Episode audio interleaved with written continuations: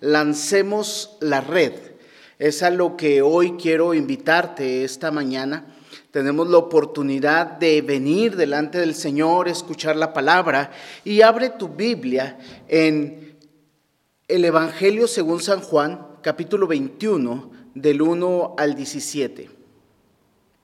Evangelio según San Juan, capítulo 21, del 1 al 17. Esto es un pasaje que siempre me ha impactado y cuando lo estaba estudiando y lo estaba viendo y estaba repasando para compartir con ustedes en esta mañana, regreso a estas escenas y, comienzo a ver más detalles y más cosas que me llaman la atención en diferentes direcciones no cambiando lo que hemos visto, sino poder profundizar un poco más en nuestra experiencia en la búsqueda de Dios. Recuerda, hemos estado hablando, hemos estado meditando en todo este proceso de la resurrección de Jesús eh, y, cómo viene manifestándose delante de sus discípulos, cómo viene al encuentro de ellos y cómo los sigue retando en lo que Él va a hacer y, comienza a experimentar y ellos comienzan a crecer en su fe nuevamente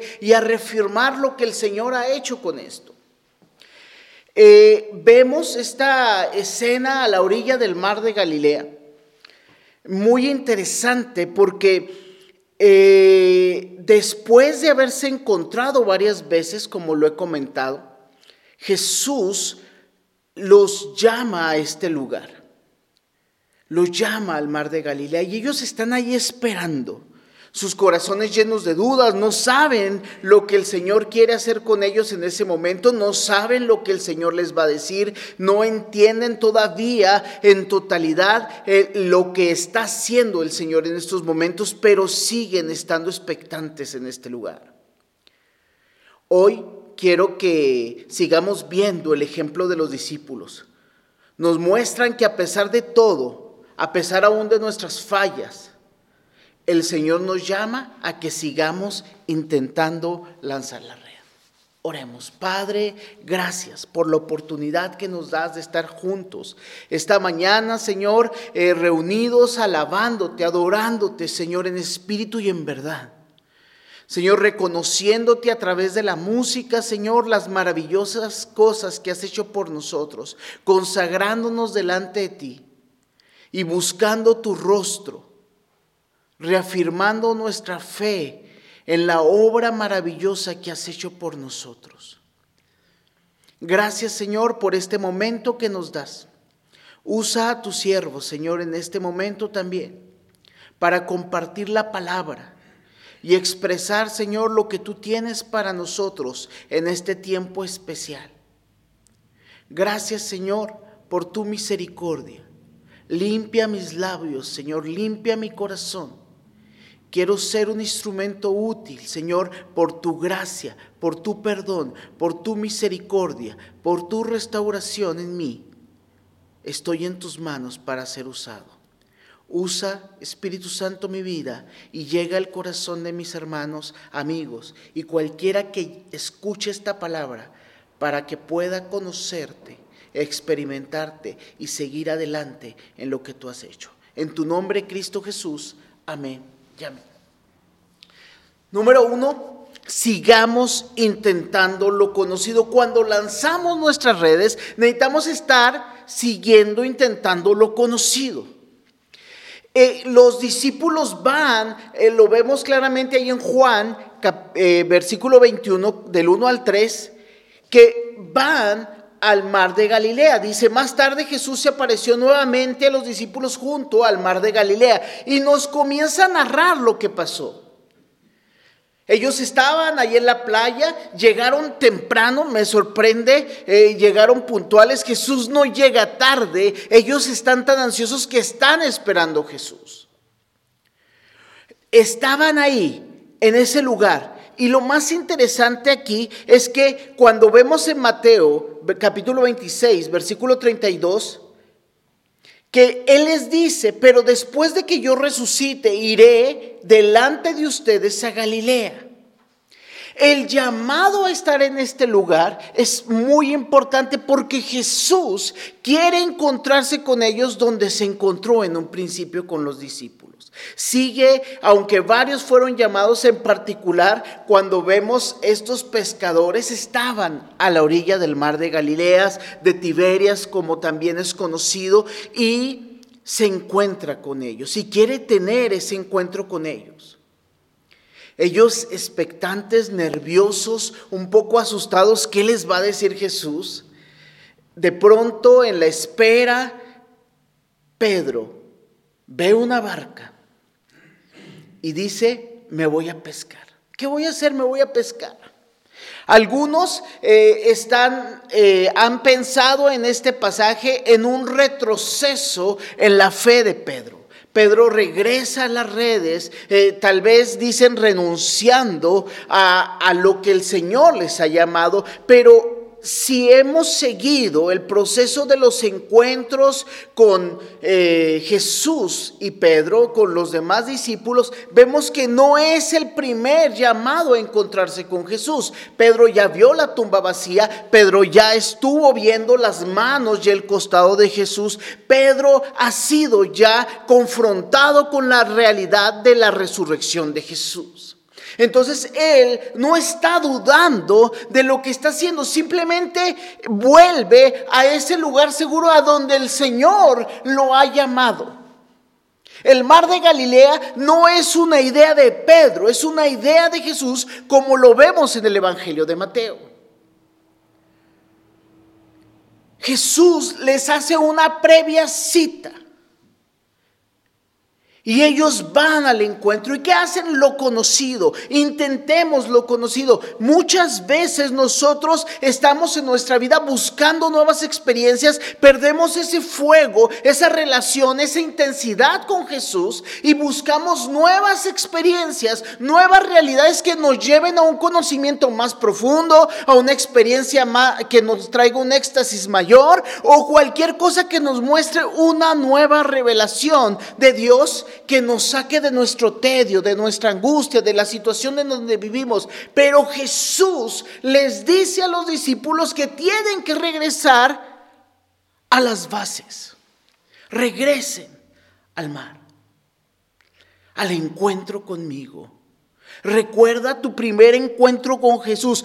¿Cuál es la fe? ¿Cuál es la profesión? ¿Qué es lo que creíste de Jesús en un principio?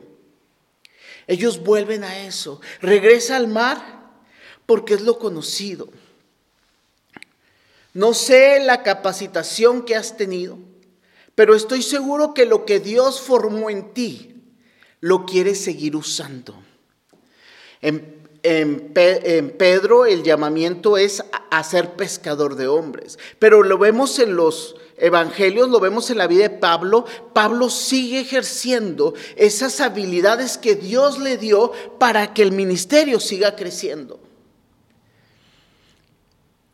Recuerdo perfectamente mi primer impulso cuando fui llamado al ministerio no fue irme al seminario, sino estudiar educación. Cuando tuve esta oportunidad de estudiar, eh, al parecer mi camino se desvió un poco. Algunos creen que después de educación, como no tuve el éxito, eh, me fui al seminario. No, fue al contrario. Mi primer llamado fue a estudiar y a dedicarme al ministerio pastoral. Pero si tú me conoces, tú sabes que me sigo dedicando a parte de la educación y sigue siendo parte de mi vida. Pero es claro que en nuestras bases de la experiencia con Jesús necesitamos seguir intentándolo en nuestros lugares conocidos.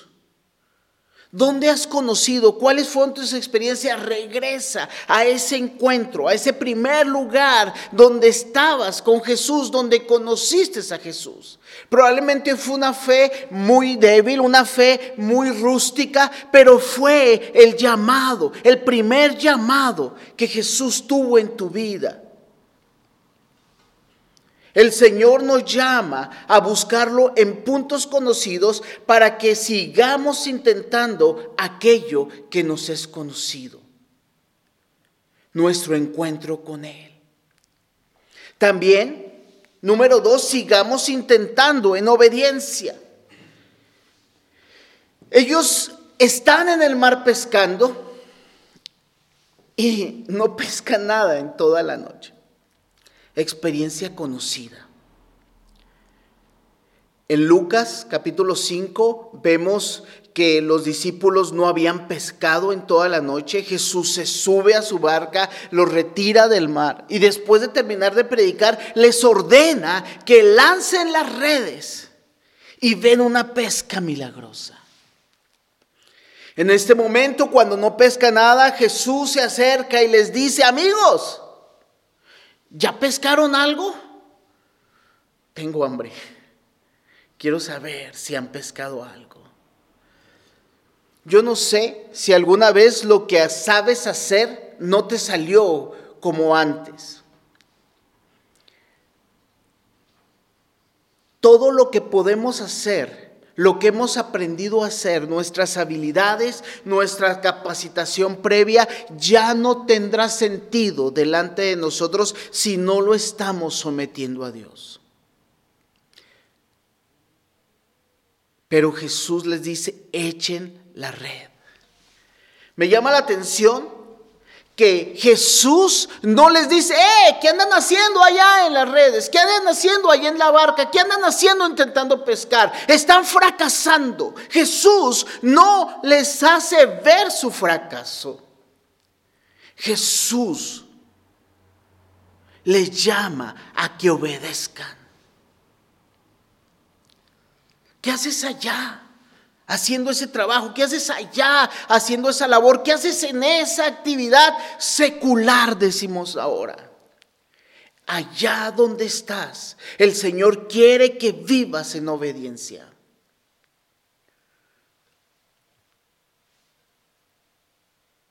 Jesús les llama a lanzar las redes.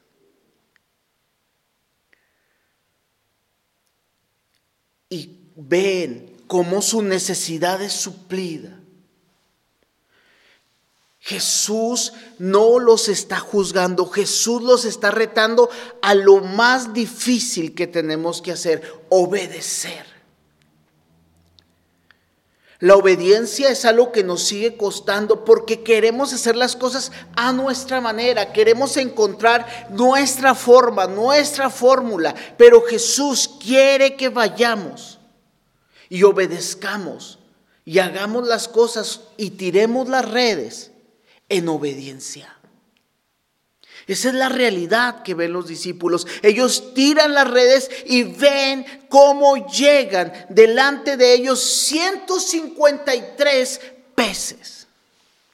Algunos han juzgado si es un milagro o no. Yo solamente veo la mano poderosa de Dios siempre presente, proveyéndonos, no solamente en lo material, no solamente es para saciar el hambre, nos está llamando a que entendamos que nuestra provisión de ahora en adelante no depende de nuestro esfuerzo, sino depende de Él, porque nosotros vivimos en obediencia.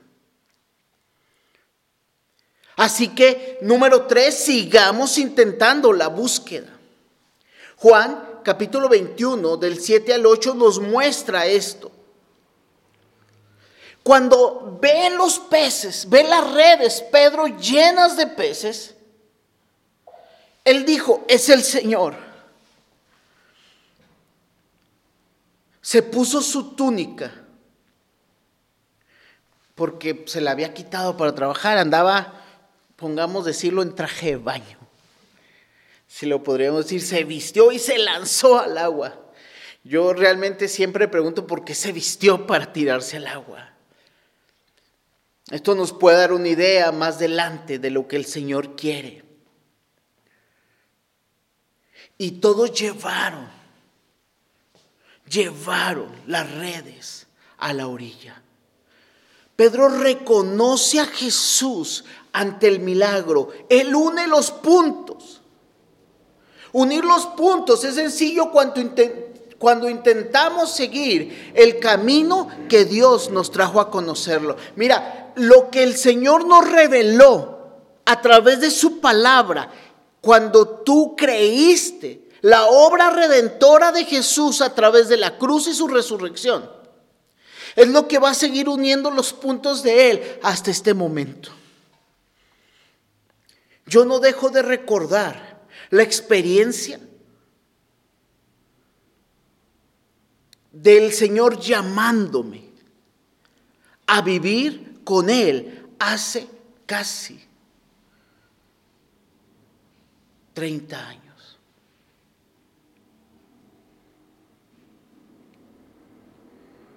Sigo recordando.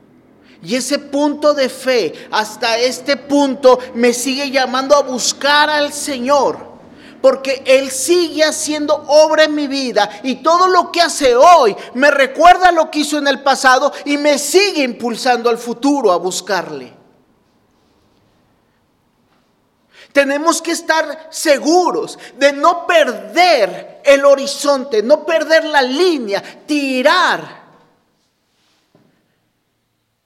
la plomada que nos lleva desde nuestro encuentro a Cristo Jesús a la vida de que se sigue manifestando Cristo Jesús en nuestras vidas. Él es la plomada, no somos nosotros, no son otras personas, no es otra experiencia, es el encuentro cara a cara que hemos tenido con Jesús a través de nuestra vida. A pesar de las luchas, a pesar de las caídas, a pesar de los fracasos, nosotros no somos nuestra propia guía. Nuestra guía es el Señor. Buscar a Jesús debe ser nuestra prioridad siempre. Porque debemos ir día con día al encuentro de nuestro Salvador. Regresar a los puntos conocidos. Pedro regresa a Jesús porque reconoce la obra milagrosa, porque reconoce que Jesús lo llamó. Él sigue buscando a Jesús y nada, no espera a los demás. Probablemente debió haber esperado, pero Pedro es muy ansioso, lo hemos visto muchas veces, y quiere saber qué es lo que Jesús le va a hacer, le va a decir, aunque lo que le vaya a decir, él sabe que probablemente no es lo que espera escuchar, pero sigue buscándolo, sigue anhelando a Jesús. Lo que más debemos anhelar en nuestras vidas es buscar a Jesús.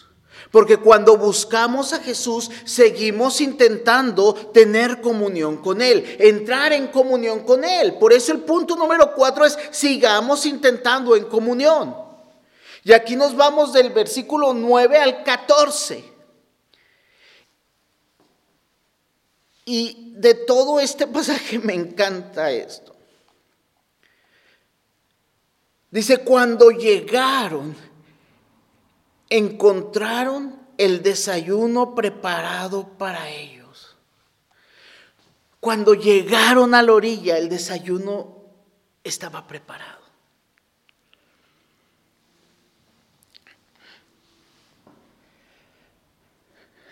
Se, me hace increíble por varias cosas que hemos visto en el pasaje.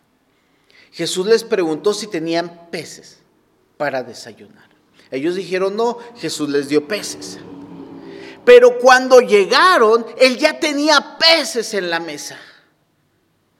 Tenías pescado a la brasa y pan. Yo nomás de escucharlo ahorita ya se me antojó. Nunca he desayunado pescado, pero si lo hizo Jesús, debió haber sido la mejor comida que pudieron haber probado en toda su vida pescado cocinado por Jesús y no solamente Jesús, sino Jesús resucitado. Imagínense la perfección. ¿Cuál Master Chef? Jesús cocinando a sus discípulos. La mesa estaba puesta para que vinieran y tuvieran comunión con Dios. Los 153 pescados fueron nada. Porque Jesús ya les había provisto. Hermanos, muchas veces nosotros vivimos buscando la provisión de Dios y vemos cómo Dios sigue haciendo milagros dándonos. Pero déjame decirte, aunque Dios no provea en donde andamos, Jesús siempre tiene provisión en su mesa para nosotros, provisión espiritual, provisión en su presencia. Pero aquí vemos claramente doble provisión de Dios, un milagro que llenó sus barcas, que llenó sus redes. Pero Jesús ya tenía la comida lista. Me encanta. Ninguno de sus discípulos se atrevió a preguntarle, ¿quién eres? Ya no le preguntaron quién eres porque ya sabían que era Jesús. Y Jesús les sirvió pan y pescado. Pan y pescado a su mesa. Jesús sigue llamándonos siempre que vemos. sentarnos a la mesa es entrar en comunión. Jesús tiene llama, llama a la mesa los llama a la comunión, nos sigue llamando a que entremos en intimidad con Él, a que traigamos nuestros peces, todo lo que tengamos lo pongamos delante de Él. Mira, Dios quiere que entremos en comunión con Él con todo lo que traemos con todo lo que Él nos ha dado. Él quiere que entremos en comunión, pero Él quiere que entremos en comunión a pesar de nuestras dudas, nuestros temores, nuestro fracaso, nuestro... Todo lo que para nosotros nos impide llegar delante de Él. Jesús quiere que lleguemos delante de Él con todo lo que nosotros creemos que nos impide llegar delante de Él. Jesús no llama a cuentas en ese momento. Jesús les invita a entrar en comunión porque Él ya murió y resucitó por ellos y ellos ya están seguros de esta verdad. Jesús les ha provisto y lo que está esperando Jesús es que se sienten a Él, delante de Él. Tráele al Señor lo que Él te ha provisto.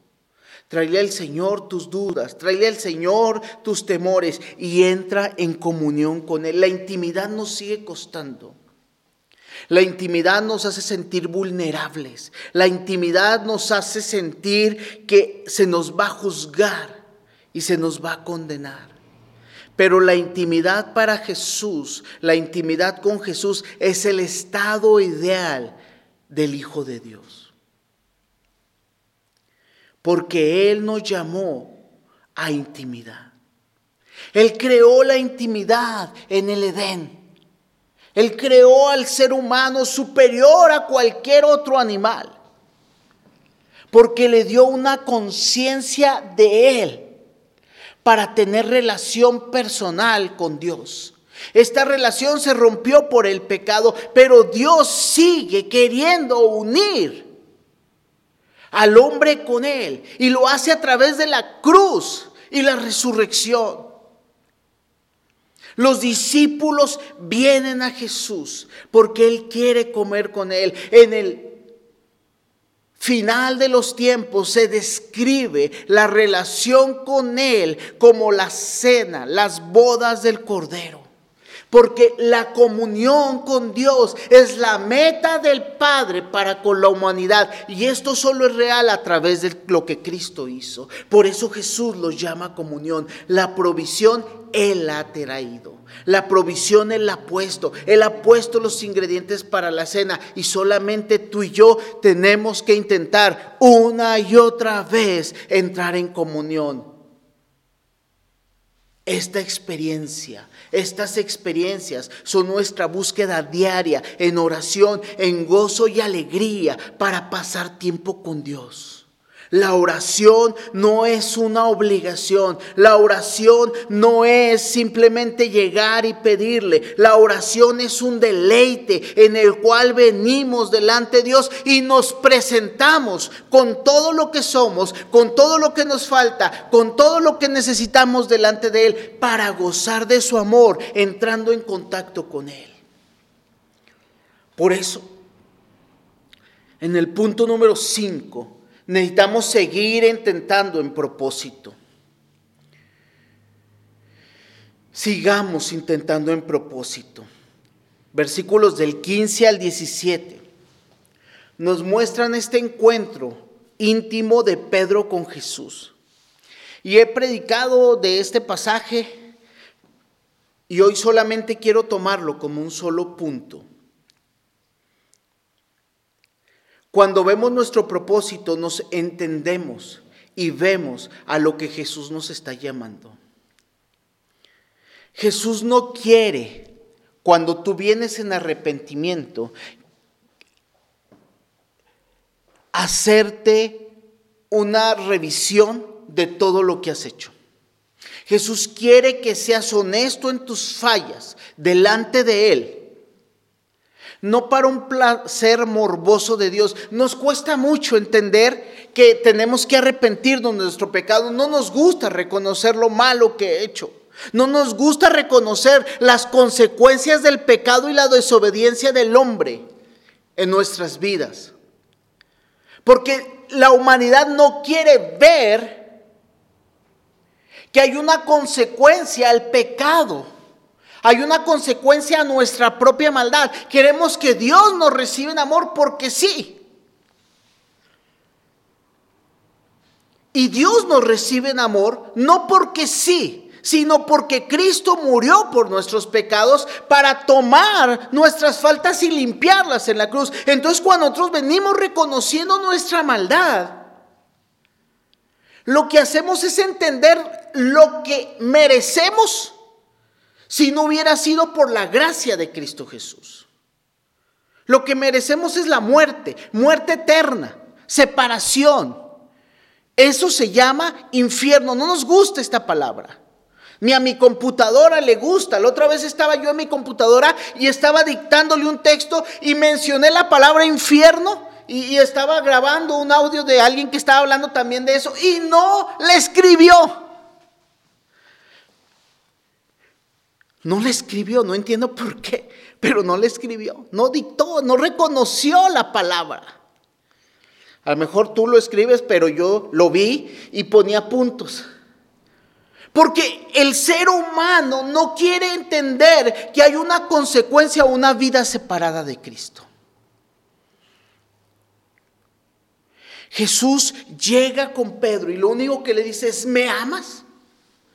¿Me amas? O sea, cuando dice me amas, le está retando y le está diciendo, ¿crees que lo que yo hice por ti, crees que yo esté aquí, se trata de ti o se trata de mí? Porque Jesús le asegura, no se trata de ti, no se trata de lo que hiciste, no se trata de lo que fallaste. Se trata de que yo te he amado, he perdonado tu pecado, he perdonado tu maldad, he dado mi vida por ti, la he vuelto a tomar para que entres en comunión conmigo, con el Padre. Ahora, ¿lo crees? Pero Jesús no usa la palabra lo crees, sino Jesús usa la palabra me amas. Porque la palabra me amas es, ¿estás dispuesto a vivir en sometimiento a mí? Porque el creer para nosotros se ha diluido.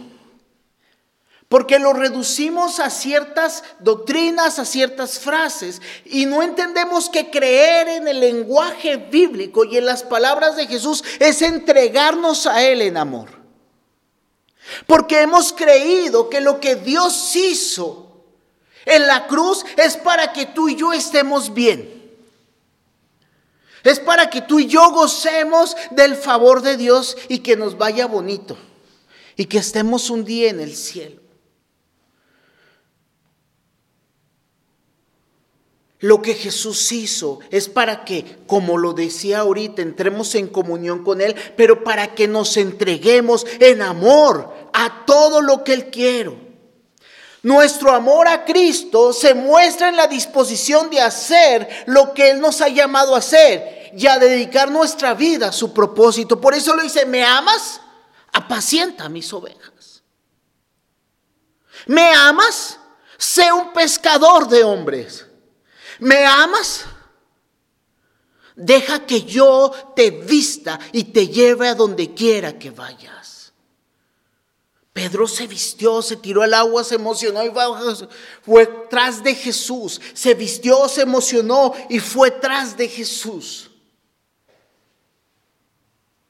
Pero Jesús le dice, de ahora en adelante yo te vestiré y te diré a dónde vas a ir. Nuestro encuentro con Jesús nos debe llevar a cumplir su propósito. Y hoy quiero invitarte a que sigamos intentando hacer lo que el Señor nos manda, a cumplir su propósito, a ser colaboradores de Él, a ser pescadores de hombre. Su obra redentora en la cruz. Si creemos en la obra redentora en la cruz, en su resurrección, tenemos que creer que ahora Jesús nos llama a ser colaboradores de Él, en ir y llamar a otros, salgamos al mar. Lancemos las redes al mar. Vayamos y hablemos al mundo lo que Jesús ha hecho.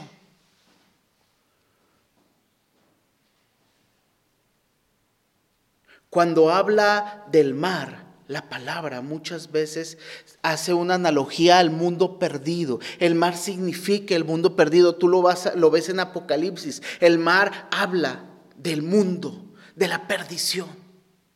Y ahí es donde el Señor quiere que lancemos las redes a rescatar a aquellos que se están ahogando sin Cristo. Ese es el fin último de lo que Cristo hizo por nosotros a través de la cruz y la resurrección. Cuando venimos arrepentidos delante de Él, nos enamoramos de su obra, pero no solamente nos quedamos amando lo que el Señor ha hecho y lo que el Señor nos ha dado, entendemos que lo que el Señor ha hecho y el Señor nos ha dado nos lleva a ir por otros porque ese es el llamado que Jesús hizo en Galilea. Yo los haré pescadores de hombres. Lo hizo al principio del llamado de Pedro y lo reafirma en, este llamado a Pedro a apacentar sus ovejas. Los discípulos están siendo llamados. Los discípulos, tú estás siendo llamado a ser un discípulo que ama a Cristo sobre todas las cosas. Y si amas a Cristo, si crees lo que Él ha hecho por ti a través de la resurrección en la cruz, no hay otro camino hoy que hacer que lanzar las redes en busca de aquellos que se están ahogando sin Cristo. Únete a mí. No es mi obra, no es tu obra. La obra es de Dios. Ese canto me encanta de niños. No es mi obra, no se trata de Aldo. No se trata de ti, se trata de lo que Cristo Jesús nos ha llamado a hacer. No somos de nadie, solamente somos de Cristo. Y eso nos llama a tener un solo propósito, que es extender su reino hasta que todos escuchen y todos crean lo que Jesús ha hecho por ellos. Únete a mí. Padre, gracias, porque tú nos llamas a lanzar las redes una y otra y otra vez. Desde lo conocido, viendo cómo en obediencia tú nos llamas a esto viendo cómo te tenemos que buscar para entrar en comunión, pero también porque ese es el propósito de lanzar las redes, ir por otros que no han escuchado.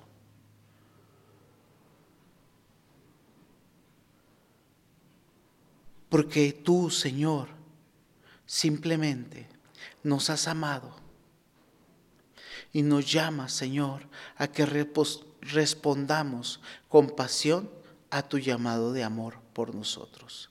Gracias, mi Cristo. Gracias, mi Cristo, por una nueva oportunidad de lanzar las redes para ti. En tu nombre estamos juntos. Amén y amén. Dios te bendiga. Recuerda, un poco de distancia nos separará porque quien nos une es su Santo Espíritu. Un abrazo hasta donde estés. Realmente es un gusto estar contigo en este día. Bendiciones.